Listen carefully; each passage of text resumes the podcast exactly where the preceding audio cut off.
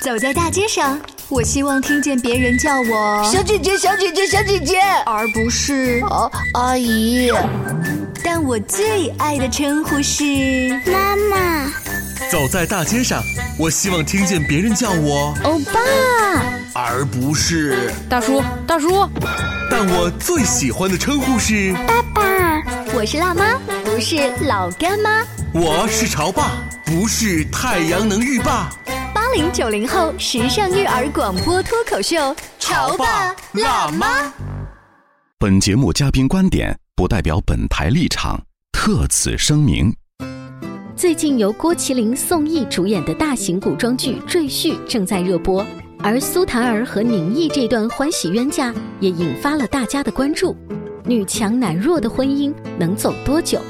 为何苏檀儿和宁毅能够突破世俗的偏见，成功获得幸福呢？人生观不同的夫妻关系如何协调？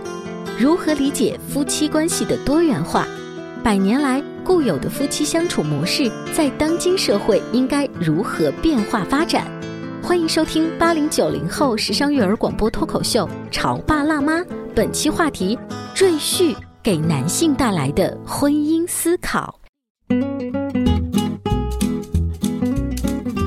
欢迎收听零九零后时尚育儿广播脱口秀《潮爸辣妈》。大家好，我是灵儿。大家好，我是小欧。周末的时候跟一波朋友啊一起吃饭，然后席间呢有一个五六年级大的孩子，然后他就说：“哎呀，什么时候再放假，妈妈我就可以继续看《赘婿》了。”当时我等一会儿，五六年级的小孩跟妈妈说他要看《赘婿》，对，这是什么思想？就是放假的时候他妈妈在看，可能笑得咯咯咯的，他也就跟着一起看了一下。坦白告诉你，其实这部戏我一直追完了，你你也看？但是我哎，为什么很羞于向别人说我在看《赘婿》呢？是不是有一种什么偏见和误解在里面呢？就是你觉得你看了之后，你好像就变成了赘婿。我觉得我很快乐看这个电视剧，因为首先它是一个很有意思的一部穿越剧。它跟其他的脑残穿越剧不一样的是，它的台词很漂亮，然后每一个演员，尤其是配角，演的都非常的出。你就说吧，女主角漂亮，女配角们都漂亮。你说那个铁拳妹妹宋铁是吧？好，今天在潮爸辣妈的这个节目当中啊，我们不是来聊一部穿越剧《赘婿》它的这个每一集的精彩故事，而是要请来一位嘉宾，他竟然从这部剧当中找到了相夫教子的道理。相夫教子，相夫啊！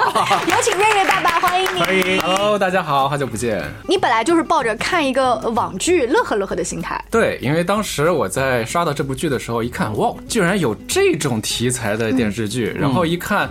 哎，郭麒麟演的，你是很好奇当赘婿是什么感觉，还是很好奇，就是如果自己啊穿越回去以后也变了这样子的身份？嗯，那倒不是。其实，在这部电视剧之前，其实我们也看了很多电视剧了。嗯，在近几年，其实真的会有一些电视剧为了去博得观众眼球，然后去过度的夸张在普通的家庭当中，女强男弱的这种关系。所以说，我想，那么有可能这个电视剧是不是也是在用这个炒冷饭，在做噱头？然后我就想。看一下到底它里面在说什么。瑞瑞爸爸是批判的看哈，我就很简单了，是因为看到了郭麒麟。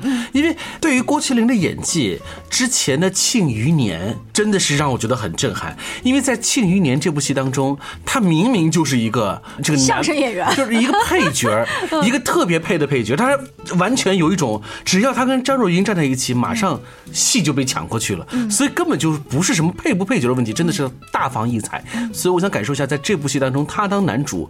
会不会翻车？非但没有翻车，这个车还是坦克，很结实。可能是呃，因为人设的原因，这是一部穿越剧，他用现代人的思维穿越到古代。你说去做那个布行，他生意能不好吗？对不对？是是是，我们先请各位听众来听一段哈，这个赘婿当中很有意思的一段对白：上孝父母亲，下教子女爱，顾家有方法。爱妻无思念，可以烹佳肴，理应孝内务，无是非之妄耳，无不良之德性。妻子远庖厨，夫君扫厅堂。妻子三竿起，丈夫煲好汤。哎。南德学院，嗯，南德，我我觉得这个如果放在现代社会就是，女德班，对不对？什么你也没有这种班，你知道吗？嗯但是因为现在工作非常忙碌的各位男士们、老公们，如果有机会去参加一个类似这个样子的 party 就好哈，的让你们去学会一下怎么煲汤，怎么样对老婆更恩爱。多好呀！这果然有教育意义，瑞爸爸。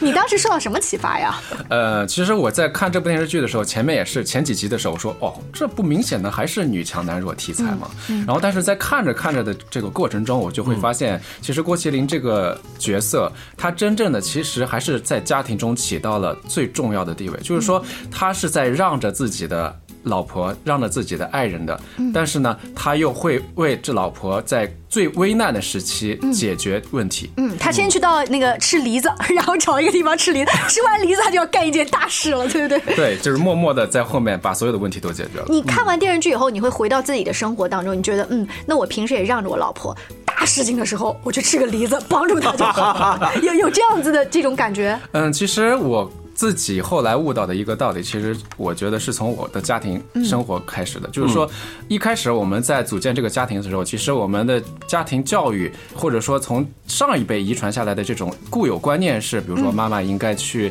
每天把孩子照顾好，然后家里面的饭啊、家务啊做好。作为丈夫的呢，那就是把家整体的这个外边的这个经济掌握好。就是以往都是一个固定的一个模式，对而且呢，两个陌生的家庭因为爱情组建在一起，虽然是新建的一套班子，但是班子的每一个成员，他背后的那种习得是固定的，所以这种组建在一起的这种包容啊，这种汇合在一起，这的确是要花精力的，对吧？是的，呃，比如说在看这部电视剧之前，或者说在我们刚结婚之前吧，嗯，大家知道，就是说在结婚之前，两个人肯定会有一段磨合期。如果这个磨合期真的过不去了，那有可能两个人就 game over 了，对对不对？那么既然我们最终走到了一起，能够结婚，其实说明前面的磨合还是挺好的。但是呢，在结婚以后，依然会遇到类似的问题，因为有的时候人生观这个东西，比如说我会觉得这个事情应该你去做呀，作为母亲，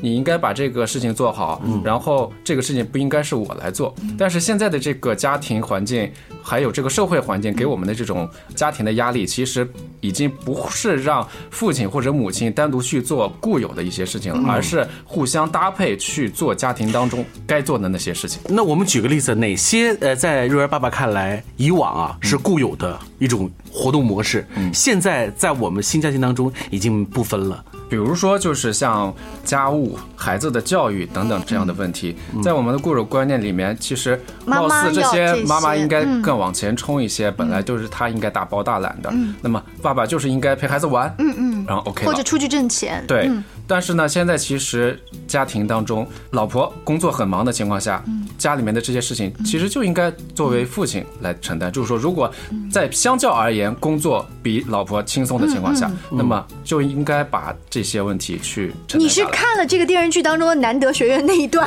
有的体会啊？叫老婆三更起，丈夫煲好汤。其实，其实这个看上去这个是南德学院的这个口号，实际上这是家庭中无论是父亲还是母亲应该做到的。哎，但是在南德学院里面，很明显，他们一开始是不太服气去上这个课的。他们觉得是因为我是赘婿嘛，我不得已嘛。就是我是倒插门，对从这个级别上来说，就比比我的老婆 low 很多。但是你不一样，就是现代的大家都是呃一样呀，呃，为什么我就得回来做这个事儿啊？你自己的思维有这样一个大的飞跃的进步，我想不肯定不是因为一个电视剧，嗯，你你自己是经历了一个什么样子的波折，然后质的飞跃？其实，在看这部电视剧的同时呢，然后我自己也翻了一些家庭相处之道啊，然后亲子关系这样的类似的书。就是相辅相成。对你要不知道的人以为去找啊赘婿的原著看，哎哎 他去看。灵儿，我跟你讲，我们幸好还都不是原著党。嗯。我看了一下这个电视剧呃在播放的时候的弹幕哈、在第一期里面，基本上弹幕都是一面倒的批判，就是说这拍的什么玩意儿，这是？这跟小说一点关系都没有啊。其实我想说的是，如果你要把小说原著搬上电视机，这几乎不可能，因为不可能要拍出，因为作者随手写，导演拍吐血，嗯，是不是啊？所以不可能搬。我想恰恰就是因为我们这些不是看原著的，你在看这部跟跟小说没有什么太多关系的电视剧的时候，你反而能够换一个新的维度来感受这部戏。呃，因为这个片子当中有一个前提条件，就是他们是签订合同的，我帮你拿到掌印，你就放我走。那他也觉得呢，你是可被利用的，所以他们一开始凡事都是有商有量，就是合作关系就合作关系。那如果放在现在的夫妻当中来共同经营家庭这个公司的话，带着这个思维，会不会好很多？其实我觉得反而会好很多，就是说彼此把这个家庭当做是一个团队。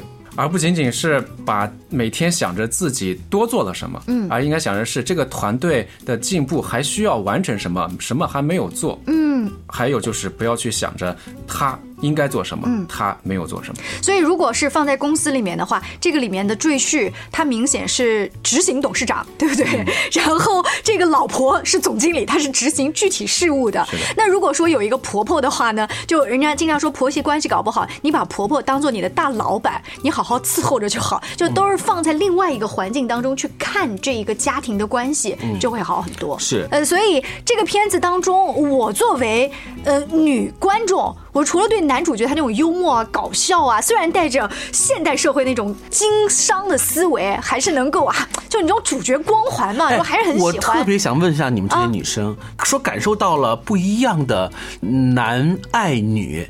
就是那种爱的表现嗯和爱的表达，和现如今生活当中，在现实当中体会到的是不一样的。对，这个不一样就在于什么呢？他带着现代人的这种思维，嗯回到古代，然后又用他的能力，又用他的情商，在经营他们夫妻之间的感情，跟他整个家族。但是你这话的背后，我体会到的是说，这个男人对你是有利可图，你觉得是对你帮助很多，可是现实生活中，你的男伴对你没有什么太多帮助，是不是？你想啊，我刚刚说到的是他的这种现代人的这种情商，他经营这种夫妻之间感情的那种小伎俩，给他一些惊喜啊等等。这个现代的有多少先生会想得到呢？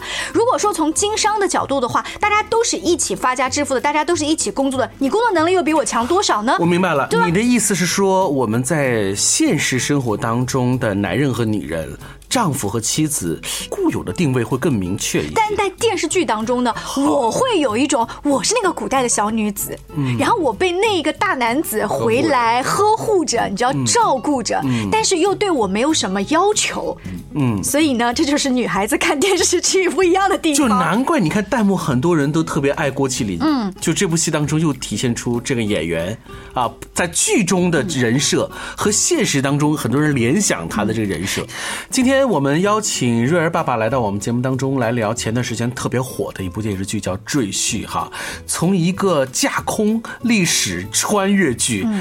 能够体会出不同的夫妻之间感情，我觉得这也是我们这每一个潮爸辣妈特别具有的优良品质，学习型，对不对？哎，那还有一些什么样新的体会呢？稍微休息一下，广告之后接着聊。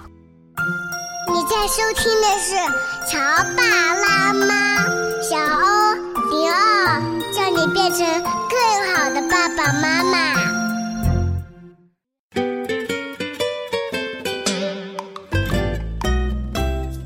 告之后，欢迎您继续回来。今天小欧跟灵儿有请到了瑞儿爸爸，他最近在追《赘婿》这个片子哈。南德学院的 F 四是非常亮眼的几大配角。一开始我们看的时候都觉得他们口中的老婆是山中的大大王、大老虎，所以才会欺负他们，让他们去上这个南德学院。嗯，就一开始观众的感觉是这样子。对对对对，但殊不知，呃，经过了三十六集的铺陈，呃，让我们所有人脑补了每一个他们的婆娘都特别凶猛壮之外，到了最后的时候，我们看到了那四个才子回到家里头去，每一个老婆其实都是普通的。说是非常好。就是普通的一个女人，一个妻子，完全是我们被这个作者给玩坏了。不是玩坏了。嗯相反，从女人的角度的话，如果我们现在来参加一个现代社会男人的饭局，你们在这个饭局当中会吐槽自己的老婆就是跟女朋友吗？口中的那个女人，对，就是那个南德学院里面，他们在吐槽自己的母老虎。嗯，但是如果我可以跳出来，我认识他的老婆我回到他的家庭来看的话，他的老婆可能非常的温柔贤惠。是啊，瑞儿爸爸，你有没有这种感觉？呃，这也正是我想说的，就是看这部电视剧之前，可能我真的会多关注我的老婆，就是说在家里面，你到底这个事情为什么没有做？嗯，但是却忽略了很多他其实在平时在家庭里面的付出。嗯，比如说他到现在为止，每天还会带瑞儿去看看绘本，每天都会带着瑞儿嗯、做睡前的洗漱啊，每天都会抽有限的时间跟瑞儿有一个很好的交流，比如说去跟他交流在幼儿园到底发生了什么样的事情。嗯，就好像三八妇女节那那天，我们单位组织去献血，嗯，然后呢，我的老婆就给我发了一个短信，然后说今天是三八妇女节啊，你有没有什么东西想送给我？然后然后我说，嗯，秘密，等回家再告诉你。啊。啊，因为之前献血的这事儿我没跟她说，所以她本来期待的可能是一个就是女生喜欢的那种小首饰礼物，对对对。啊，嗯，其实她真的从来没有要求过我给她买过什么首饰，他啊不喜欢那些东西。就，她不是那种特物质型的，嗯。他不喜欢金银首饰，嗯，他他喜欢 房产。句话，他把房产证算出来，给你打下了这片天地。他说过一句话，就是。你不要给我买那些，你给我买那些，还不如直接把钱给我。哦但是当我把钱，比如说呃外快赚来的钱嗯给他的情况下呢，他反而在那存着，他自己不花，或者是用在了瑞儿的这个学习上。嗯，所以你把那个献血证给他是一个回家以后，我就把献血证给他，这就是今天我给你的礼物。嗯，然后他倒没有太关注这个献血证，嗯，因为我回家以后把衣服脱了以后，我的整个胳膊因为献过血之后啊，嗯他那个针口是很大很粗的粗很大的，然后他包了一个很厚的胶布在那里，当时我胳膊还不能弯，还是非常疼的这种状态。他看到这个之后，并没有讲什么话，然后就回厨房去从冰箱里面捞出来半只老母鸡。哎呦，好实在给。我炖了半锅汤，就是你你能想象得出来吗？三八妇女节，嗯，是让女生好好享受这天节日，嗯，说他回去让他女生忙了，就忙着给他炖了一锅鸡而。且很牵强的说这是给你的礼物，什么这个我不知道有什么牵强，但至少呢，我可以就是主持人啊厉害，就是在原话，你知道吗？就是老婆，我告诉你，看我身体特别棒，前一段时间体检哎呀你查的那些真的原话三高，你看就没有了。我当时的初衷其实是什么？其实是你看我去献爱心了，哦这是一种荣誉。哦哦我把这个荣誉送给你，送给你而且是在三月八号这一天。嗯嗯啊，就各种意义，嗯，就这种意义是超出了你会给他那种物质的小礼物。但是你看，他又把话题扯远了。我们刚才说什么？说南德学院里面的 F 四是去吐槽人他的老婆，把老婆变成大老虎。他给我们少吐槽了吗？他吐槽的挺多的。你吐槽的时候，你再回到这个电视剧想想，也许他背后的那个老婆就是一个小女子。你现在有这种感觉吗？现在确实是，就是说，既然你把老婆娶回家，你就是要去疼她的呀。虽然她会在生活上有一些让你觉得。嗯，没有做到的地方，但是你其实你自己好好想一想，你这种你觉得没有做到的事情，是不是嗯他真的应该做的，还是这些事情你也可以做？是你觉得他应该做？我觉得就是可能是不是我们每个人都是带有，这不是有色眼镜哈，这是我们固有的一种习惯性的思维，嗯，就是我们觉得好像啊，你的这个性别所对应着你的社会的分工是什么，你的这样的一个身份对应着你的家庭当中的任务是什么？是的，当我们越去这么想的时候，就所谓的叫每一个子儿都落在那个固定的位置的时候，可能那种焦虑感就会出来了。是的，因为人不是棋子儿，是活动的，就像是水一样哈，没有那么多的必然和一定。嗯，呃，它是一个相互的，是个相对的关系。所以说，这部电视剧播映，呃，对于瑞亚爸爸来重新的去。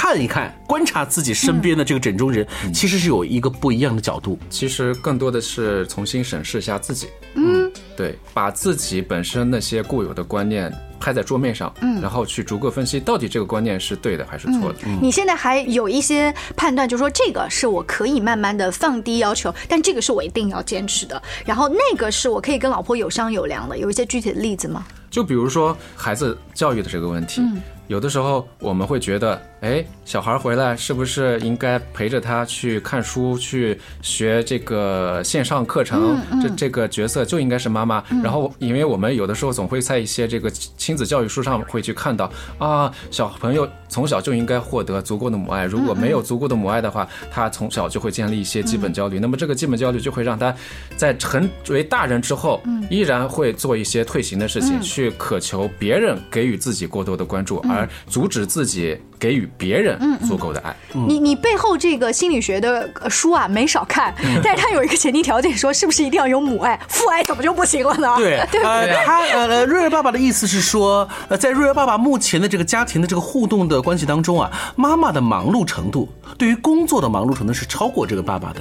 可能你以前多多少少会对于这样的一个现实会有一个小的一个埋怨。因为你看了书，你觉得呃，你就刚才不是说了吗？啊，母爱和这个妈妈的照顾时间更多，但是在目前的情况下，你们家并不是这样子，所以你心里头在那个时候是有落差的。是，其实这就是一种传统的一种思维方式，对。就是觉得男人在家里面就应该是更多的忙于工作，女生在家里面就应该照顾家庭。哎，我反倒觉得今天 Real 爸爸他整个从初当爸爸，然后到宝宝已经两三岁，就这样一个阶段，刚好是各位新手爸爸妈妈他一个、一个成长的变化，就是从我先看一点点这方面的育儿书，再夹杂着我本来成长的这个价值观，然后我觉得老婆就应该这样，但是慢慢的我会发生矛盾，如果没有矛盾的话，他是不会有这方面思考，一定是你前一段时间跟 Real 妈妈有过争吵，有争吵，你带着这些问题，你看电视剧也会有思考，你看书也会有成长。是，那么电视剧给你带来的思考，我相信已经是化成了你的行动了。就像刚才说的是在女神节的时候，那种很特殊爱的表达。那最近一段时间，你的这些改变，虽然你没有在口中说出来，你的爱人有没有感受得到？其实还是有的，比如说，那只老母鸡汤，那是他老婆对他的表达。嗯哎，就那天做了老母鸡汤之后，第二天早上我老婆正好要上班，嗯，她上班要坐校车，其实要起得很早，大概五点半就要起床准备，然后六点半就要出门。平时这种情况下，我都是带着小孩继续再睡，睡到六点半左右起床，然后弄小孩。他那个时候其实已经走了，他在之前在这样的这个这个时间段，他只有时间把自己捯饬好、洗漱好，然后带好东西就要出门，没有时间吃早饭。然后第二天我就正好跟他同时起了，给他做好了早饭。三明治哦。然后给他泡好了茶，然后让他带着直接就能在校车上面就把早饭解决。所以所以这是你自己自我感觉特别良好，然后他 get 到了吗？我觉得那天晚上他回来的状态非常的 happy。真的，女人很容易被满足的，就是这么一个非常细微的一个变化。不过话又说回来，哎，刚才瑞尔爸爸这话说的其实挺危险的，因为刚才他说这个话，很多爸爸妈妈在听完之后，尤其女生听完之后，观感并不好。嗯，什么这种小事情你就还要拿出来秀一下，就你之前都没有做吗？对，因为我刚说你老婆 get 到了是什么意思呢？就是如果这件事情你不经常做，她才会稀罕；但是你偶尔做，她当然会稀罕。稀罕之后呢，她又要给你回馈。你有没有发现，如果老婆回来没有好脸色，哇你内心会更不爽。对，我觉得我的付出没有得到回应嘛？但是作为老婆会说，我必须 get 到，我必须学会欣赏，最好我还要给你一个脸色。哎，老婆是不是很难？是，但是其实后来我想通了一件事情，嗯。这个事情我觉得真的不是为了去一时博得老婆的这种满意，而是真正其实老婆有的时候真的需要把她当做女儿去宠。哦，你想一想，如果你的孩子不一定是女儿啊，也有可能是儿子。嗯，你看到你自己的孩子在呃上班上班。的这个情况下，每天五点半就要起床，然后那么早需要赶校车，没有时间吃早饭。嗯，这样的情况下，你是不是也很心疼？嗯，所以说之前我们说到的家庭就像一个 team 一样，就是一个团队一样。那么我得照顾好我团队的成员，才能让这个团队的这个总正常运行正常运行下去。我想到了刀郎的一首歌。二零零二年的那场雪来的晚了一点，这种场面应该是在他们在从谈恋爱的开始，在新婚那一刻就应该是拥有的。不过好就好在亡羊补牢，为时不晚。一部电视剧能够给我们带来一些不同的思考和折射，我觉得这是一个正面的促进作用。我觉得一点都不晚呢。就是你会观察身边的就是小恋人哦，他们是从刚刚谈恋爱开始，然后到快要结婚，到结完婚有小孩之后，这个中间的矛盾跟争吵肯定是起伏的。况且在瑞尔只有两三岁的时候，他们能够通过一个电视剧去找到那个鸡汤也好，找到那一个早餐的温暖，然后重新做链接，其实那是非常幸运的。是的所以在听节目的各位，如果你下次再看到某一个书，听到某一期节目，或者说呃看到某一个电视剧，笑哈哈的同时，也可以。